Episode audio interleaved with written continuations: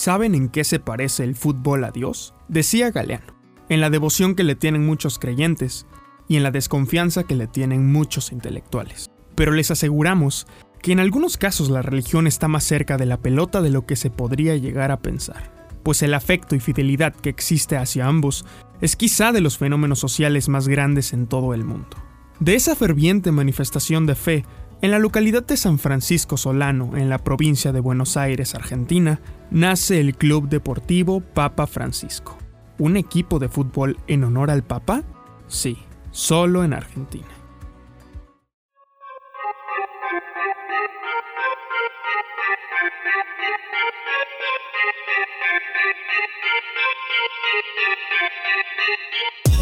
Vidas detrás de los datos historias escritas en los documentos, secretos con tinta negra. Otra mirada del deporte, el Mr. Papers, archivos que se escuchan. Mis amigos me dicen el loco, siempre se me ocurren cosas de hacer que no es normal, digamos una vuelta llegué a mi casa, había tenido un día muy malo y cuando prendo la tele lo primero que vi fue al Papa en Río de Janeiro y me sorprendió la, cantidad de chicos que había. Uno siempre dice, bueno, hay gente grande cuando, está el Papa, pero cuando hubo tantos chicos me llamó la atención y bueno, ahí fue que fui y le dije a mis amigos, quiero fundar un club que se llama el Papa Francisco y vos imaginate, la respuesta de ellos fue decir, vos estás loco. El club fue fundado en octubre de 2013, justo siete meses después de la asunción de Jorge Bergoglio como máxima autoridad en la Iglesia Católica. De la mano de su presidente, Jorge Ramírez, y aproximadamente otros 45 miembros más, el Santo del Sur, como se hacen llamar, es presentado como una oportunidad deportiva para los jóvenes habitantes de las poblaciones aledañas a Buenos Aires. La idea central del club es como es eh, alejar a los chicos de la droga, sacarlos de la calle eh, y que puedan cumplir el sueño de poder jugar en primera, aunque sea en este club, por más que sea chico. Eh, siempre me, enamoró la, idea central que desde siempre yo quise, andaba buscando por ahí algo totalmente diferente a la a lo que el fútbol de hoy en día te propone, ¿viste? Tratar de romper con la, estructura del fútbol.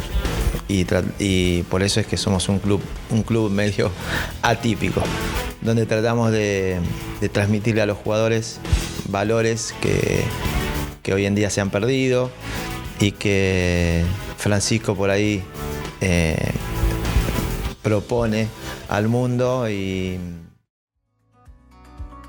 El lema del club es sin hooligans, sin violencia y sin insultos. Y a pesar que dentro del marco de identidad buscan denunciar y erradicar la violencia, así como el vandalismo que prevalece en el fútbol argentino, el resumen de su primer partido en la Liga Regional Lujanense fue un empate a dos, en donde cuatro jugadores fueron expulsados. Un poco ilógico, ¿no? Una hora y media es el tiempo de trayecto desde la sede de San Francisco hacia el estadio en el que el equipo disputa sus encuentros como local, el Municipal de Luján, con una fachada muy al estilo colonial, y en el centro la imagen de la Virgen de Luján, el Santo del Sur recibe a sus contrincantes y aficionados vecinales que se muestran empáticos y contentos ante el proyecto que se ha desarrollado en la entidad. Algunos jugadores como el exjugador de Rayados, Leonel Bangioni, así como Ezequiel Avesi, Sergio el Chiquito Romero, Otamendi e incluso el Kun Agüero, han mostrado un buen gesto por el club posando para alguna foto o firmando algunas camisetas. Pero a todo esto, ¿el Papa Francisco está enterado de la existencia del club? Bueno, pues gracias a Gustavo Vera, activista social y gran amigo de Jorge Bergoglio, el mensaje fue entregado. La sorpresa del pontífice al ver la camiseta fue de extrema sorpresa pues no creía que su nombre fuera portado por el logo, la imagen e identidad de un equipo de fútbol, su máxima pasión. El presidente del club, Jorge, en una visita que pudo permitirse al Vaticano, consiguió los derechos de ser la única institución en el mundo en poder llevar el nombre del actual soberano del catolicismo. El gran soporte para el equipo ha sido la ayuda de ciertas organizaciones sociales, que han abonado a favor del proyecto, como la de los amigos del Papa, quienes lograron saldar una deuda de 30 mil pesos argentinos y permitió a los jugadores seguir jugando. En abril del año pasado, El equipo presentó en su página de Facebook el proyecto en construcción de las instalaciones polideportivas ubicadas en Don Bosco, a 30 minutos aproximadamente de las oficinas del club, en donde las obras han iniciado. El plan está en hacer dos campos de fútbol, una cancha de fútbol sala y una de voleibol. Nuestra es ir en contra de las barras bravas. Acá en Argentina las instituciones, los mismos presidentes, los mismos directivos conviven con las barras bravas, eh, le dan entradas para reventa, le dejan ser eh, las personas que cuidan el estacionamiento de los vehículos, cosa que nosotros no hacemos. Nosotros no bancamos con dinero a nadie, a ningún barra ni a nadie que no tenga que ver que sean los chicos.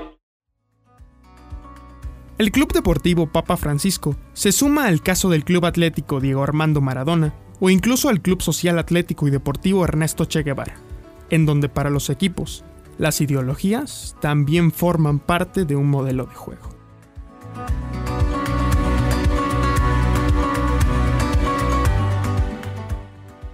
Este podcast fue grabado en las instalaciones de Radio Univas de la Universidad Vasconcelos de Oaxaca y con información de TN Todo Noticias, The Guardian, Interior Futbolero TV y Juan Fútbol. Voz, investigación y guion, Emanuel Toledo. Producción, Jair Toledo.